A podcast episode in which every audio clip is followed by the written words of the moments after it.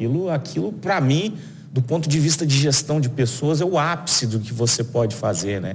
É você desenvolveu tanto e chegou num grau de confiança tão grande de uma pessoa que você chamou ela para ser tua sócia.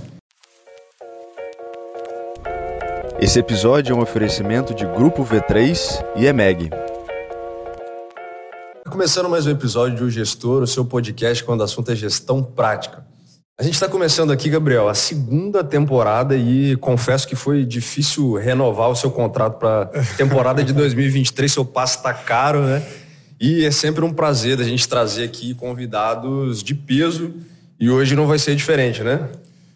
É, eu sou Gabriel Feitosa, é um entusiasta das boas práticas de gestão. Você não se apresentou, Bruno, você está fora do ritmo. Não, aí. cara, eu, na segunda temporada agora vai ser diferente. A gente está aqui num espaço diferente, enfim. Mas enfim, meu nome é Bruno Rigamonte. Eu sou Gabriel Feitosa, um entusiasta das boas práticas de gestão. E o que aconteceu foi que você esticou aí, o, acho que o empreendimento aqui do gestor foi, teve tanto sucesso que você tirou umas férias de cinco meses, né? Um e sabático.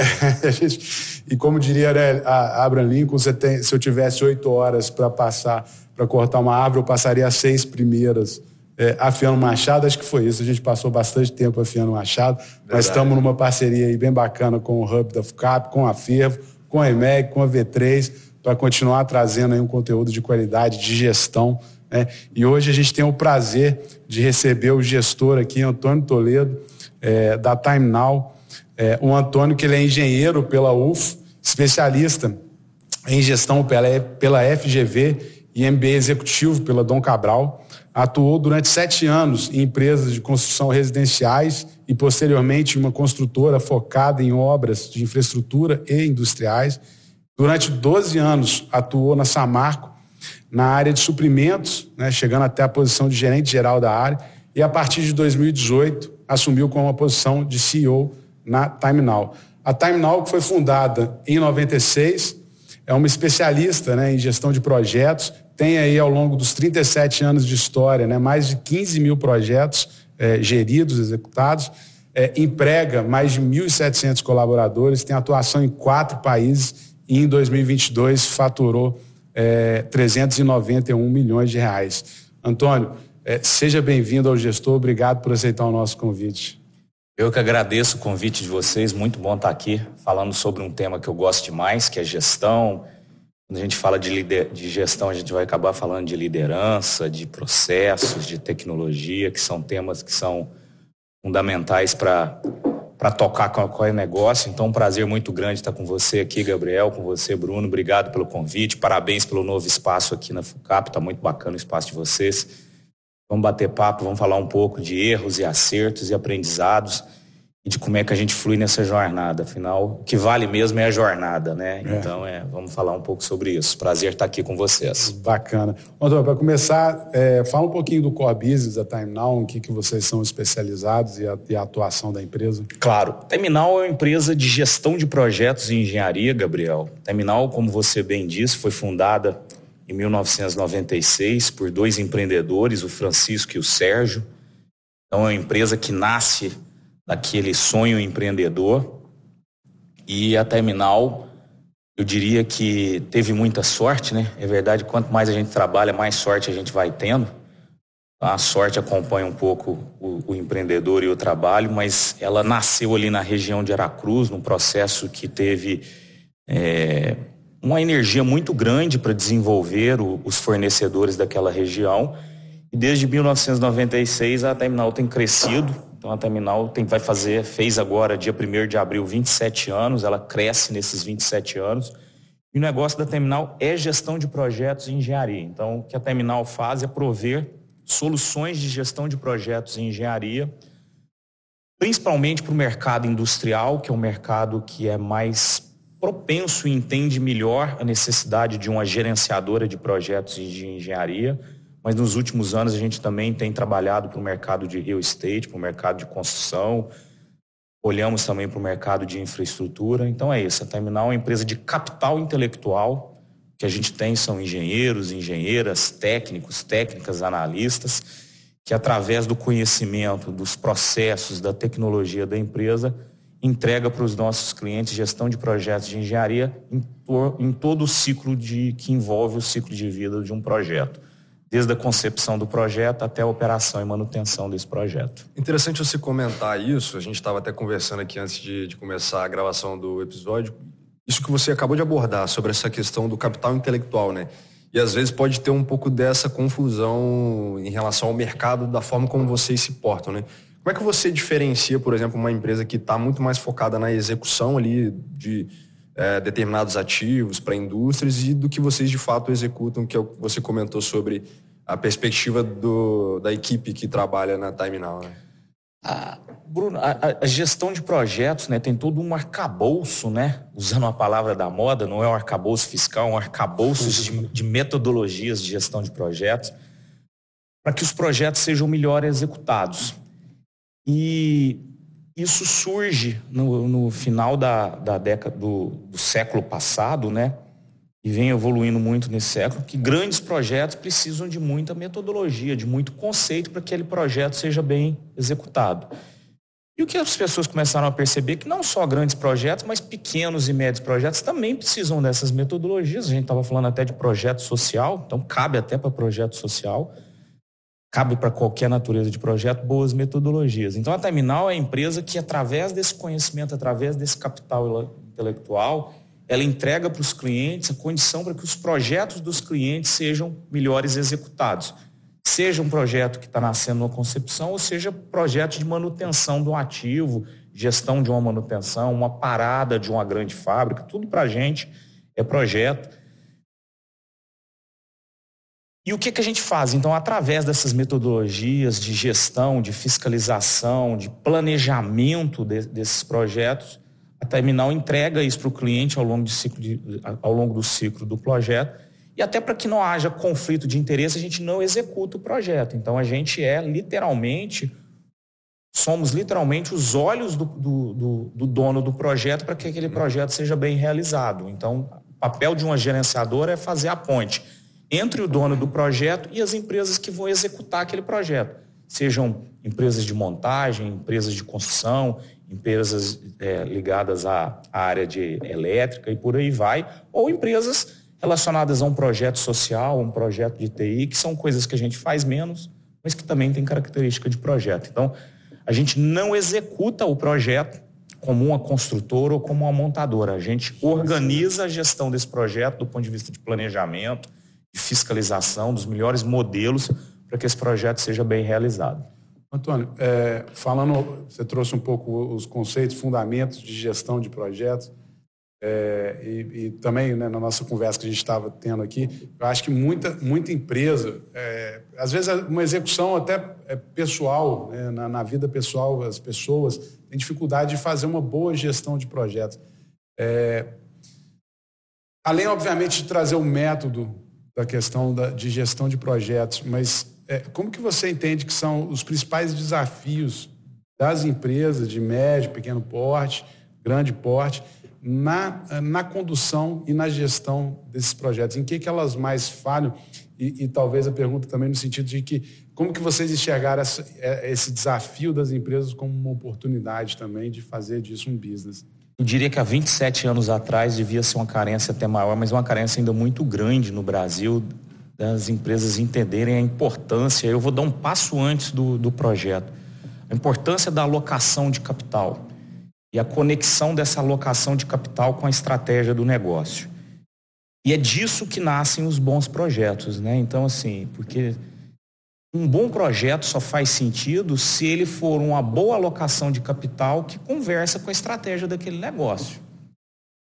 Então, eu, eu diria que esse, esse, é o primeiro ponto que qualquer empresa deve olhar, né? Por que, que eu estou colocando capital nessa expansão da fábrica e não numa construção de uma nova fábrica? E de que vai ser essa fábrica, né? Então, isso tem que primeiro estar tá conversando com a estratégia dos negócios.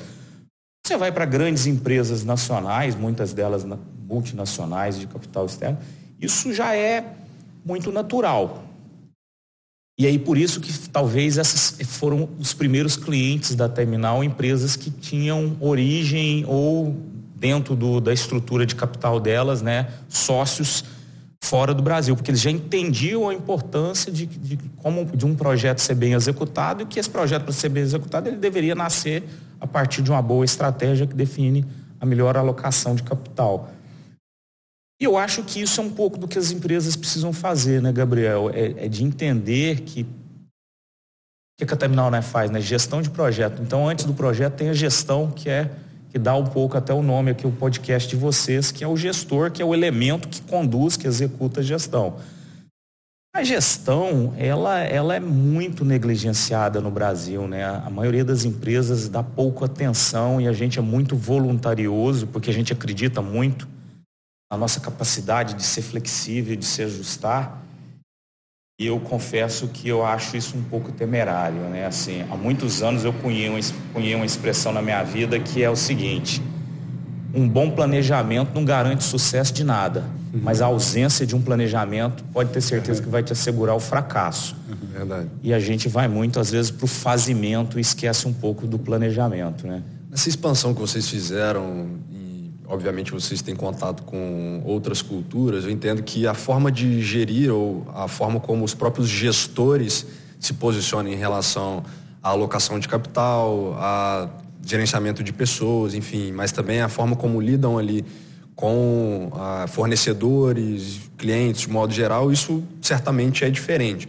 O que, que você enxerga, por exemplo, que nós conseguimos exportar bem dentro dessa figura de gestão de projetos ou da capacidade que a gente tem de ter essa compreensão do que, que é necessário para fazer uma boa gestão de projetos e, em contrapartida, o que, que vocês conseguiram absorver de outras culturas e países que vocês acabaram é, expandindo, que isso fez com que a empresa, na soma das partes, fosse ainda melhor?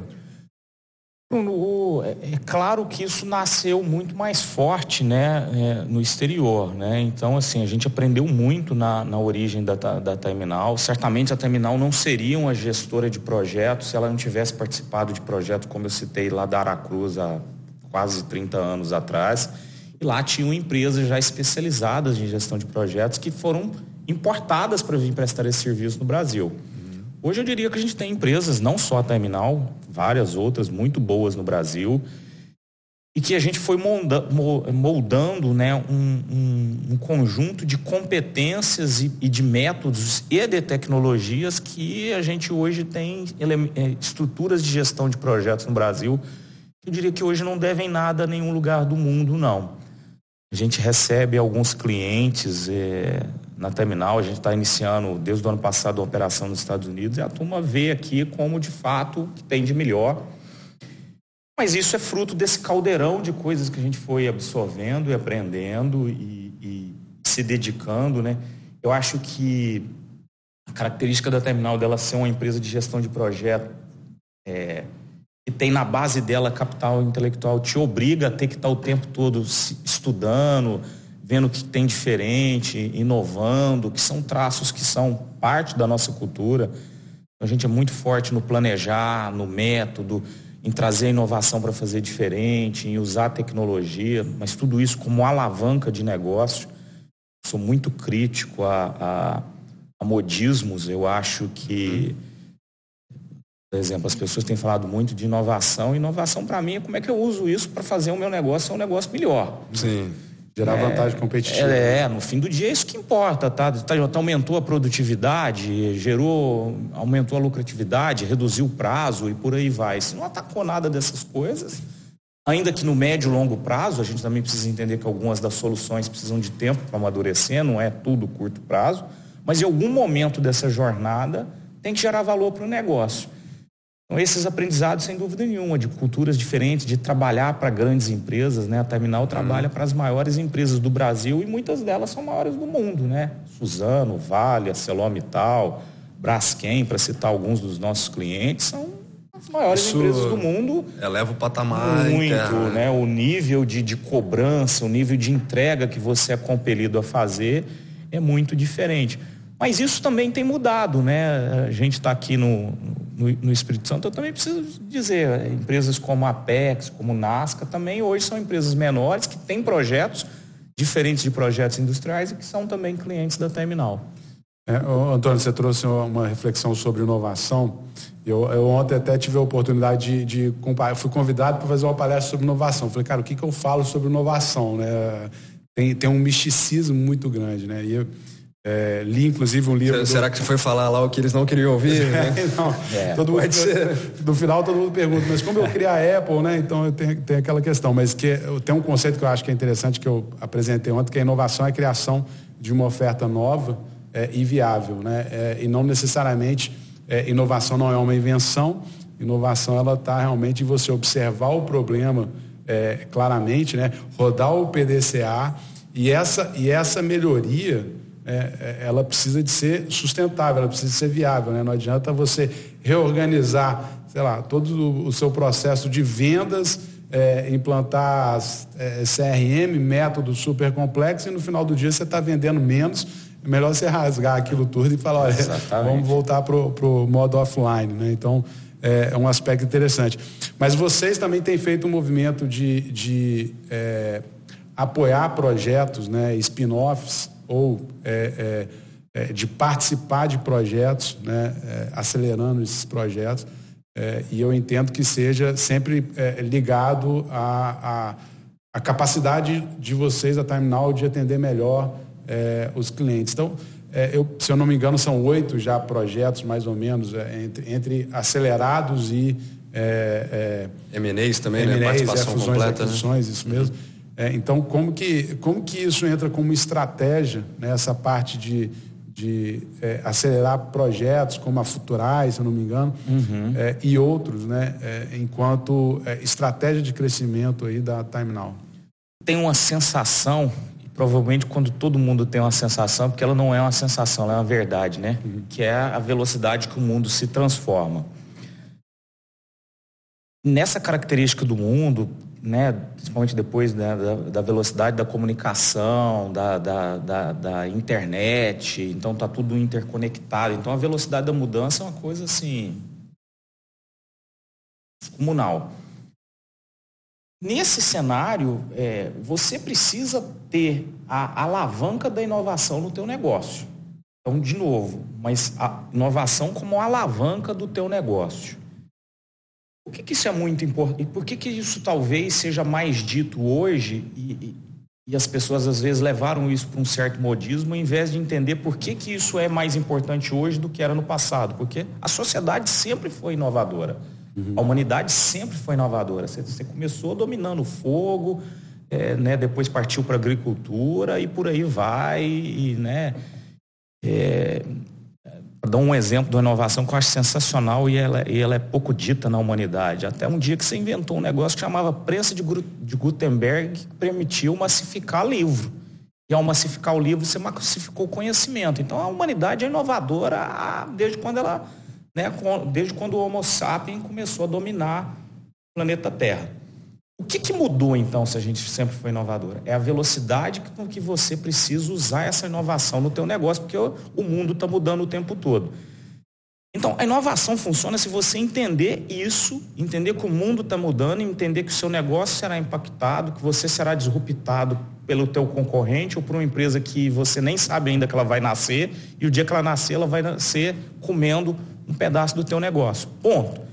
Se é assim, o que, que eu preciso fazer para eu não ser a empresa que vai morrer nesse cenário, para eu ser, né, de preferência, a empresa que vai crescer nesse cenário?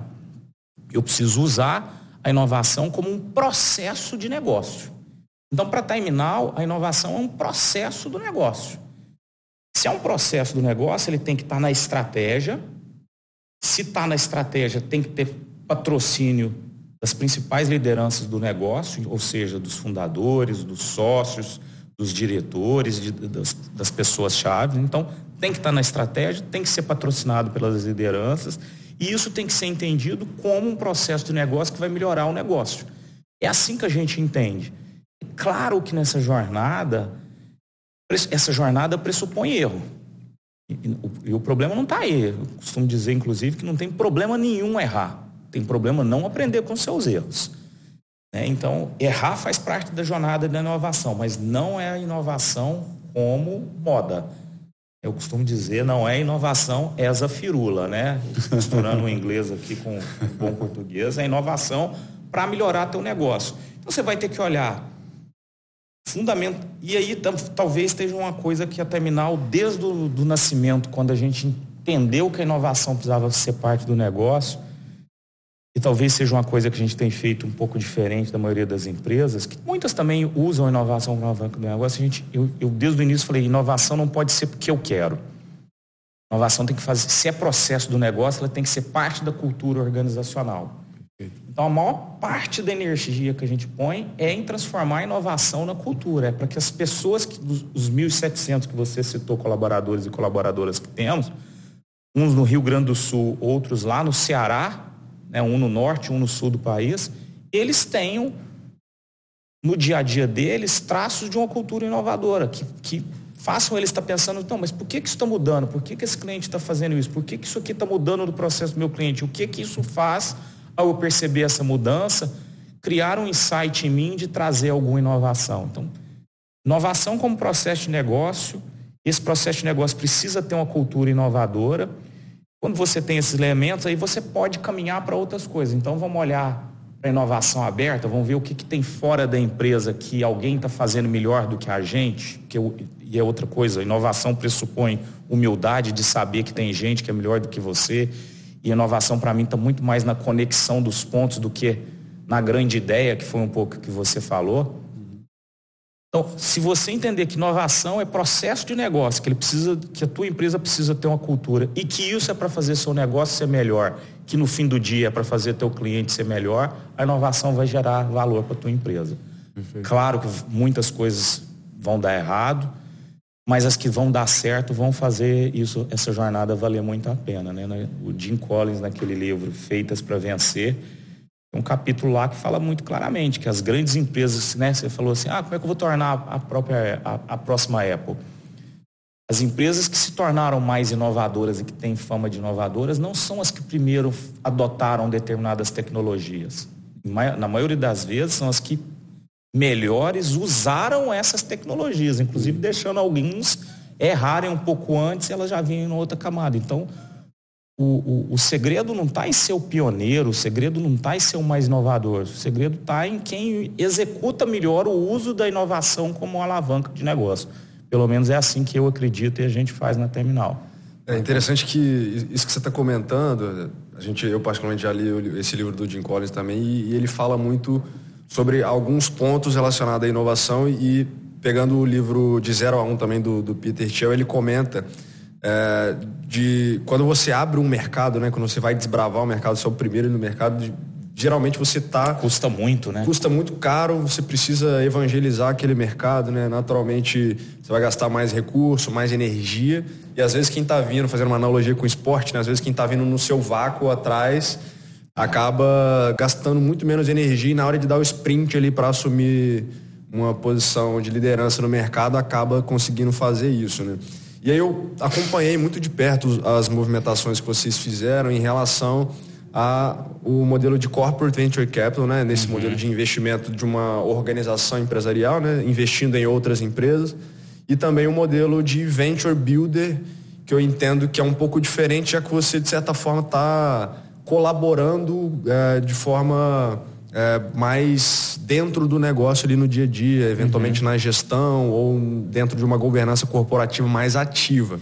De que forma que vocês abordam isso dentro do negócio de vocês? Que vocês acabam tendo dentro do modelo de CVC, né, de Corporate Venture Capital, vocês têm participação de, em algumas empresas de mais de 50%, outras 3%, e na parte ali de Venture Build, eu entendo que vocês têm é, a integralidade do capital. Uhum. Como é que é essa diferença no dia a dia, na governança ou em o quanto vocês influenciam a estratégia ou a operação do dia a dia dentro dessas diferentes abordagens? Olha, o, o Bruno, o, o que, que a gente tem feito e aprendido com os erros? É que isso não tem muita receita de bolo. Aliás, tem uma única que eu diria que que foi um aprendizado que a gente teve. Esse, é, independente de ser venture builder ou corporate venture capital ou, ou, aceleração ou simplesmente estabelecimento de uma, de uma parceria, o que, que é determinante para isso dar certo é a conexão disso com o teu negócio. é, é, é de fato, eu costumo dizer assim, e, e a gente errou, tá? Hoje, para eu aprovar um investimento numa startup, seja num, num CVC, ou seja num Venture Builder, ou seja simplesmente para estabelecer uma parceria, eu falo assim, me traz o pessoal da operação aqui e eu quero ver, me traz de três frentes aí, de três contratos, eu quero ver se eu autorizar só uma, que ele, eu, eu, eles têm que demonstrar para mim que eles vão, os três vão brigar por essa uma. É um dos jeitos eu falar assim, por quê? Porque eu quero ter certeza que aquilo é objeto de desejo da minha operação, é objeto de desejo do meu negócio. Uhum. Aí dá certo. Então, assim, tá, mais importante do que qual modelo que você vai usar é, e isso foi a maior parte dos nossos erros, tá? É ter clareza que aquele negócio, seja no qual modelo for, vai melhorar o teu negócio. Dito isso, aí você tem algumas avenidas. A avenida de, de CVC, eu particularmente gosto muito dela porque ela, ela é de mão dupla. Então você investe minoritariamente numa startup, ela traz coisas para você, você aprende com a cultura dela. E, e isso cria um efeito é, muito positivo para ambos os negócios. O Venture Builder é muito mais oportunístico, né? Você tem uma oportunidade, aquilo faz sentido, você faz um, um projeto piloto, né? uma POC, né? um, uma, uma sandbox e, pô, funciona, tem, tem, tem mercado para isso, vai, pode tracionar e você vai investindo. E, e, e, tem também um, um, outro modelo que é o é, é, talvez é o, é o modelo de negócio que a Terminal quer, talvez não, esse é o modelo de negócio que a gente quer construir. Isso é uma perspectiva de modelo de negócio, não é uma perspectiva que o meu cliente precisa ter. O meu cliente precisa enxergar em mim uma casa de soluções de gestão de projetos e engenharia. Mas por trás dessa, por trás dessa fachada dessa casa de soluções, o que a gente está construindo é uma plataforma de negócio onde eu conecte as minhas próprias soluções, as soluções que eu crio, as soluções que eu faço um venture builder, as soluções que eu invisto, as soluções que eu estabeleço parcerias. E através da conexão desses nós, a gente cria um efeito de rede tão potente que eu seja uma casa de soluções mais forte para atender as demandas do nosso cliente. Então, no meu modelo, seja CVC ou Venture Builder, eu estou criando um nó dessa rede que é a minha plataforma de soluções para levar a solução para o meu cliente, entendeu? Então, e aí você vê o que, que faz mais sentido, se é um venture builder, se é uma posição majoritária ou minoritária e por aí vai. Vocês analisam como se fosse um portfólio, por exemplo, é, obviamente quando a gente fala de, de venture capital, e aí o, o, o C de, de, de, corporate seria obviamente porque é uma empresa investindo em outras empresas, mas pensando aí de venture capital, né, investimento em empresas, são startups que têm é, inerente ali ao próprio negócio, modelo de negócio ali, é, esse apetite ao risco ou o modelo que ainda não está validado. Vocês avaliam que, poxa, de 10, 100 mil empresas que eu vou investir aqui, uma delas vai dar tão certo que vai compensar uma eventual falha de todas as outras? A gente faz diferente. Na verdade, no nosso modelo de CVC, a tese é para a construção de plataforma. Então, assim, é claro que eu também quero ganhar dinheiro com isso, né, gente? Óbvio. Mas, assim, o que a gente fala é o seguinte: a gente busca negócios que façam o nosso negócio melhor uhum. e que também tenham potencial de crescimento. Uhum. Então, perceba que o, o, potencial de crescimento é também, é, é, é um plus é menos uma figura de investidor e mais de, mais, de então, aderência assim, ao core business. ali. E o que, que a gente tem dito? Algumas, alguns negócios que a gente tem hoje, a gente está meio que ajudando o empreendedor a refletir se o negócio dele é uma startup. E olha que a gente está falando isso há mais de um ano atrás, que hoje está todo mundo falando, cara, será que o seu negócio não é ser uma consultoria muito especializada em IA, por exemplo, que é de uhum. fato uma coisa que a gente está falando? Isso não vai ser escalável eu não sei se o mercado vai comprar isso como um produto, mas você tem muita competência, muito capital intelectual de inteligência artificial. Isso conecta comigo, porque eu não sou uma empresa de capital intelectual. Vamos vender uma solução de capital intelectual que envolva inteligência artificial para os nossos clientes? Aí eu tenho uma avenida de possibilidades. Isso vai ser escalável? Não. E, e por que, que deveria ser? Porque já está me gerando um resultado. Vai virar unicórnio? Não unicórnios existem, né? Sim, ou são figuras de linguagem? Hoje é uma dúvida no mundo sobre isso. Né? Então, assim. Camelos, via de regra, são, é, são mais. É. tendem a ser mais então, valorizados assim, que os Eu tenho preferido negócios que, que têm um potencial de alavancar o nosso negócio. Agora, se eles puderem alavancar o nosso negócio e virar um negócio escalável para o mundo todo, sensacional. Uhum. Que bom que eu sou sócio dele. É.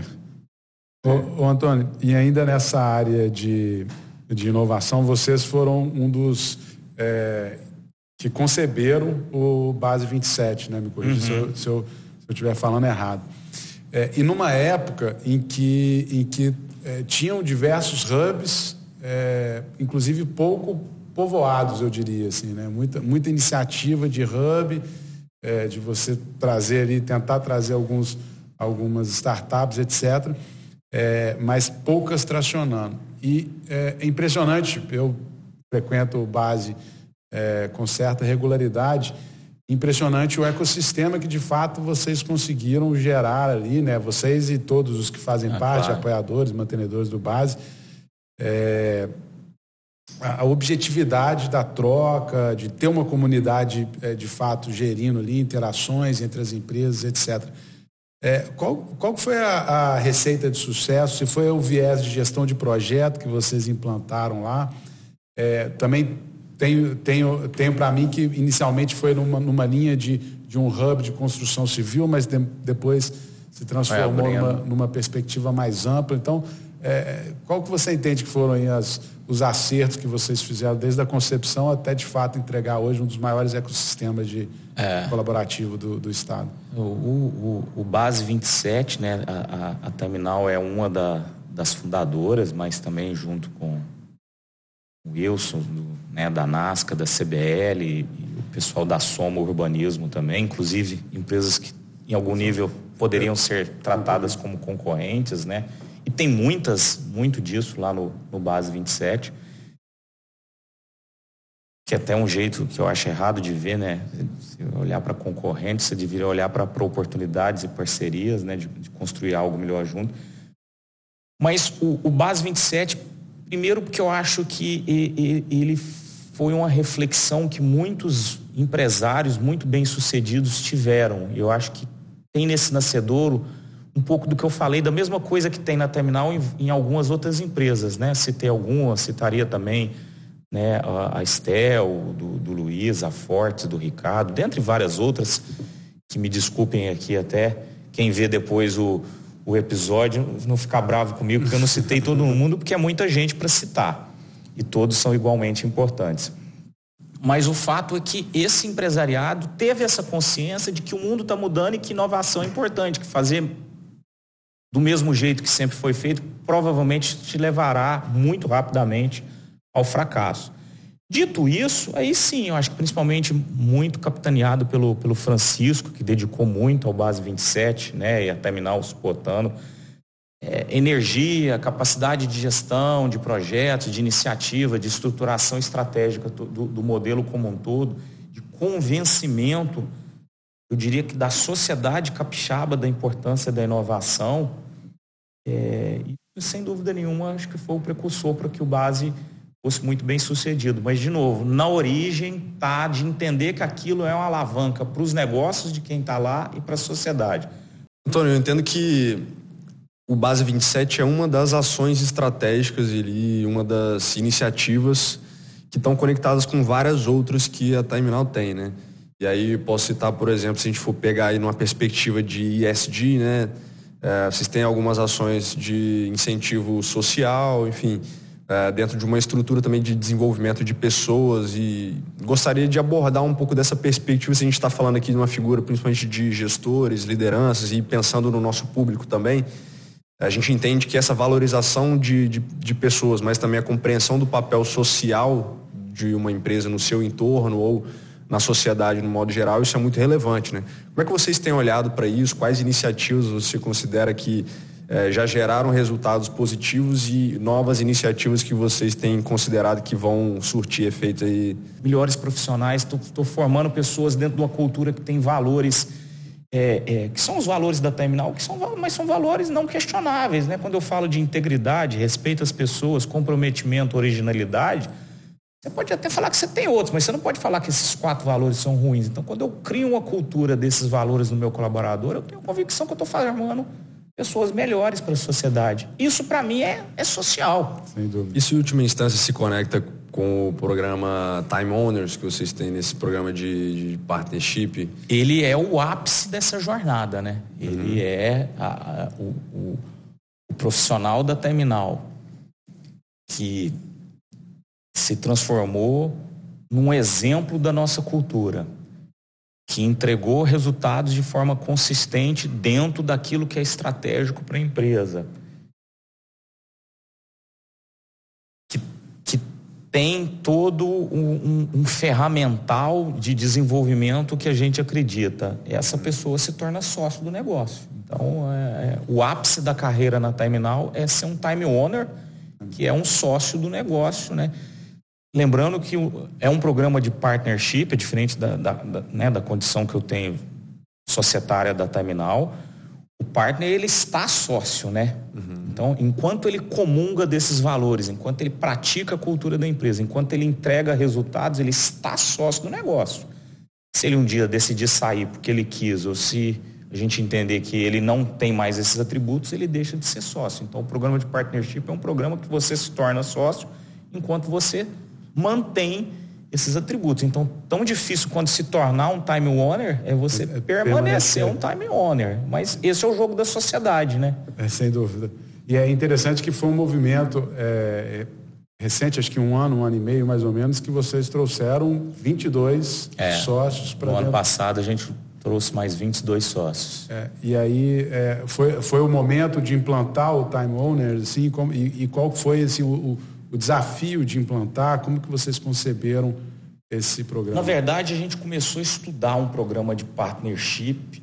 E... Foi, foi interessante que a gente teve com o Ângelo da Apex, ele falou, cara, partnership é, tem que partir da premissa de que você tem que se você acredita no negócio, você, você compra a participação dele. Tem, tem, que ser oneroso, é, né? É, assim, você não consegue vender a sua própria empresa, cara, o cara não tem interesse em ser. É, não faz o menor empresa, sentido. É porque ela não está sendo atraente o suficiente. É, é, Mas mesmo sendo recente, quais resultados você já considera que vocês conseguiram colher, assim, ou ainda está numa fase de, de não, compreensão eu tenho disso? muita convicção que a gente, então, como eu, voltando, né, eu falei que três anos atrás a gente começou a desenvolver, estudamos muito, trouxemos gente para apoiar, mesmo assim tem toda uma dificuldade. Então, quando a gente divulgou os 22, ele já tinha dois anos que ele rodava, mas a gente falou, não, agora dá para a gente já, a gente já tem consciência que ele funciona, que, que ele tem os atributos. É claro, é, o que, que a gente já colhe de, de primeiro é que as pessoas têm um senso de pertencimento, é, isso cria em quem não é uma vontade de ser, então você uhum. acaba criando um, e isso é muito importante em empresa de capital intelectual, né? Uma vontade das pessoas chegarem lá, por consequência as pessoas querem estar naquele ambiente. Hoje a gente tem, a gente se posiciona, né, de uma forma bastante é, forte nas redes sociais. Eu sou o tempo todo é, e a terminar o tempo todo é abordado, eu quero me tornar, eu quero ser, ainda você. Então, essas são métricas que eu diria que já são de sucesso, das pessoas terem vontade. E de quem está lá e se tornou sócio, é, muda a perspectiva. É, todo o novo partner, eu eu celebro o movimento de convite, porque ele é convidado, porque ele inclusive tem que tomar, como o Gabriel disse, a decisão uhum. de comprar. E são depoimentos incríveis das pessoas. Cara, eu, pô, a vida inteira eu quis, de uma pessoa que começou lá como estagiário. Aquilo é uma coisa sensacional, né? Aquilo, aquilo para mim, do ponto de vista de gestão de pessoas, é o ápice do que você pode fazer, né? É você desenvolveu tanto e chegou num grau de confiança tão grande de uma pessoa que você chamou ela para ser tua sócia. É, você não, não, não, tem só o senso de dono, né? De fato, o cara vira dono ali vira dono. e é uma perspectiva muda, né, a dinâmica do jogo ali para esse grupo de pessoas, né? Mas uma coisa que para mim eu tenho muita curiosidade e gosto desses ritos, né? Quase como se fosse um rito de passagem, né? Como é que é esse processo de aprovação? Você já comentou que, obviamente, precisa ter ali uma aderência aos valores, né, a capacidade de execução é, de entrega e resultados, mas e aí, depois daquilo, como é que é o processo de escolha?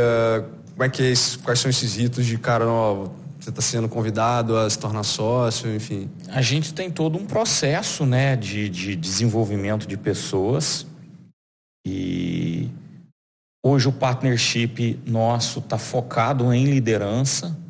Então, aí você tem algumas premissas, por exemplo, uma premissa, a pessoa ter exercido o cargo de liderança é, aí a gente tem uma matriz de avaliação de pessoas no nosso ciclo de performance e feedbacks, e, e, e aí a pessoa precisa estar em determinados quadrantes, que são os quadrantes elegíveis para que a pessoa possa, possa se tornar um partner. Então a gente usa aquele modelo do Nine Box, que se encaixa ali desempenho com, com elementos é, culturais, e as pessoas que estão nos quadrantes mais, né, é, outstanding ali, os, os uhum. melhores quadrantes são elegíveis a serem parques, mas isso também desde que tenha tido uma constância daquilo ali, não é um ano, então tem um tempo, no mínimo três anos. Vocês trabalham isso como se fosse um veste, um período probatório? Não, não. Na verdade, isso aqui, tudo que eu te falei, é, são premissas para ele ser elegível Entendi. a ser indicado. Entendi. Cumprido isso aí, tem um comitê de partners. Um dos principais recursos aí para colocar da forma como é utilizado o mercado, né, recursos humanos e interpretando, obviamente, não como sendo insubstituível, mas entendendo a perspectiva do capital intelectual, que é talvez o principal insumo ou os principais recursos de uma empresa, da, da, da forma como vocês se organizam e dos modelos de negócio que vocês têm, é, precisam. Como que vocês se organizam ou como é a forma, a gente está falando de modelo de partnership, que é o ápice de alguém que conseguiu performar, alguém que tem resultado e que, poxa, em algum momento foi um talento e foi desenvolvido, lapidado e chegou num, numa possibilidade de se tornar sócio. Mas e nesse outro lado? Na injeção de novas pessoas para entregar esse plano até 2030, faturando um bi e meio por ano vocês têm olhado desse outro lado para que vocês consigam entregar essas teses de crescimento de vocês? É, de novo, né? Num negócio de capital intelectual, para mim todos os negócios são negócios de gente, né? Mas num negócio de capital intelectual é como se fosse gente ao cubo, né? é, é fundamental. A gente tem várias iniciativas, né? Eu vou começar do funil de entrada. Duas coisas a gente tem tentado construir. É, uma marca empregadora forte, é, eu acho que isso é fundamental para a característica do nosso negócio. Um outro programa que eu gosto demais, que é o nosso programa de estágio. você tem ideia, nós somos 1.700, nós estamos num programa de estágio que a gente deve ter próximo de 100 estagiários hoje na terminal. E a gente chama de time players, né? O nome terminal é bom, né? Porque ou a gente põe time alguma coisa ou a gente põe alguma coisa não. É o limite da nossa criatividade de, de usar os nomes, né? Então tem o time owners, que é o, é o ápice, e tem o time players, que é, é a entrada do, do, do estagiário. E dentro da terminal a gente tem muitos programas de desenvolvimento. A gente tem um programa focado no desenvolvimento de lideranças. Ano passado a gente fez uma parceria com a Conquer, esse ano a gente está acabando ainda de fechar, mas é uma parceria também com a escola de negócios muito forte para desenvolver quase 100 líderes do negócio.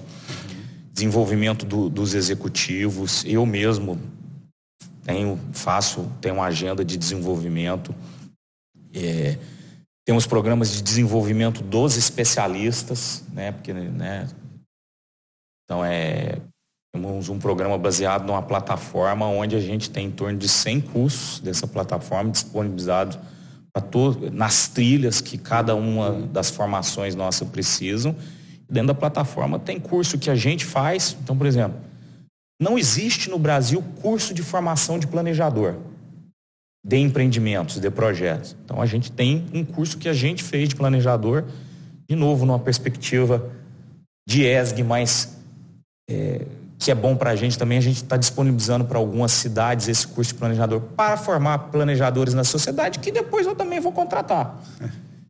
E que se eu não contratar, vão fazer a cidade se planejar, as comunidades se planejarem melhor. Vai melhorar o ecossistema. Vai melhorar o ecossistema. Então, assim. Então, de novo, o ESG é ESG, mas é ESG para fazer o negócio ser um negócio melhor. Nada e... mais ESG do que um negócio sustentável, né? Que dê lucro e, e, é, e consiga é, é. ser capaz de, de gerir todas as ações. Ah, antes do ESG lá, né? Eu sou mais velho que vocês, na década de 90 não era ESG, era sustentabilidade. Mas se é. você espremer os dois, é mais ou menos a mesma coisa, né? A diferença é que hoje o ESG tá, tem por trás dele uma, uma cobrança dos agentes de financiamento, que eu acho muito bom. É, né, para garantir que todo né? mundo faça, né? Mas no fim do dia, que é ESG? É você ser sustentável em todas as perspectivas que requerem a sustentabilidade, né? Não destruir o ambiente, melhorar a sociedade e ter uma boa governança de, de, de tudo aquilo que você faz. Governança pressupõe ética, integridade, essa coisa toda, né? Esse é o jogo dos grandes negócios, talvez não quando eu ainda for CEO da Terminal, mas acho que, sei lá, daqui a 20 anos, 30 anos, é, os, grandes negócios serão negócios conectados a capital intelectual, porque muitas das outras coisas as tecnologias vão resolver. Mas aquilo que é o capital intelectual, eu ainda não vejo isso. Então, então eu preciso é desenvolver pessoas né? para crescer o meu negócio para eu estar tá lá. Tem uma polêmica, sempre tem. É até uma polêmica de, poxa, e as pessoas, né, como é que eu faço encontrar a empregabilidade das pessoas, né, com é, o que vai ter de, de, tecnologia? Como é que é a sua abordagem em relação a isso? Cara, eu, eu, eu andei um tempo atrás estudando um pouco isso, até para ter essa convicção que os assim, eu tenho discutido até com os fundos, com alguns bancos, assim, eles têm uma certa visão que, que sim, né, negócios de capital intelectual estão um pouco mais blindados do que negócios não ligados a capital intelectual. Mas aí você está falando assim, tá, mas e, e, o, e o que não é, né? Eu andei estudando, tem uma passagem que eu acho muito interessante, que é no início do século passado, em 1900 e pouquinhos, existia uma profissão onde quase a totalidade das mulheres da Inglaterra se empregavam nessa profissão. A profissão era telefonista. Ela tira um ponto daqui e conecta um ponto ali para fazer a conexão de uma linha com a outra linha, porque isso era analógico. E o que, que aconteceu em meados do século passado? Criaram um negócio chamado Central Telefônica Digital. Desapareceu esse emprego. Tem alguma mulher desempregada na Inglaterra? Se acomodou. Qual que é o ponto hoje? É que a velocidade desse mundo em transformação é muito maior do que no, em meados do século passado. Então, eu acho que aí sim pode ter algum descasamento, mas eu acho ainda assim que a sociedade vai se adaptar e se ajustar.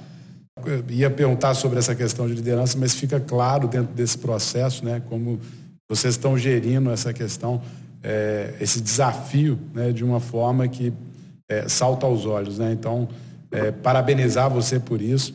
É, a gente está tá chegando ao final aqui do, do nosso episódio. Te agradecer demais. A Terminal é uma, é uma referência é, acho que por todas as iniciativas, né, além de benchmark de várias práticas de gestão, mas vem se destacando no mercado e, e fazendo um trabalho aí que eu acho que é, é impressiona. DNA Capixaba, é, mais uma que, que traz orgulho aqui para nós, né, enquanto, enquanto entusiastas da gestão. Né? Então, queria te agradecer, parabenizar pelo trabalho. Estamos é, na torcida para um bilhão e meio é, em 2030, né? Isso é com a ótica de hoje, né? Quando é. chegar lá, certamente é. a gente olha para uma fala que a Dilma tem, né? De quando atingir a meta, dobra a meta, mas ela, eu vejo que ela é, é mal interpretada. Sem dúvida. Porque é, é, aquela questão do jogo infinito, né? Quando você atinge a meta, é. você vai fazer o quê? Vai parar? É então... nem horizonte, né? Você, você, você nunca chega nele, né? Exatamente. Mas, então, muito obrigado pra, por esse primeiro episódio aqui, a gente receber é, você e a Time Now, obrigado por compartilhar aí toda essa experiência. Eu que agradeço mais uma vez o convite de vocês, um prazer tá, podendo aqui abrir essa segunda temporada de vocês. Parabéns pela, pela nova casa, parabéns pela iniciativa. Eu gosto muito da gestão. Eu acho que a gente precisa cada vez mais formar bons gestores, pessoas que entendam de negócio, pessoas que possam liderar iniciativas. Eu acho que isso vai melhorar muito o país.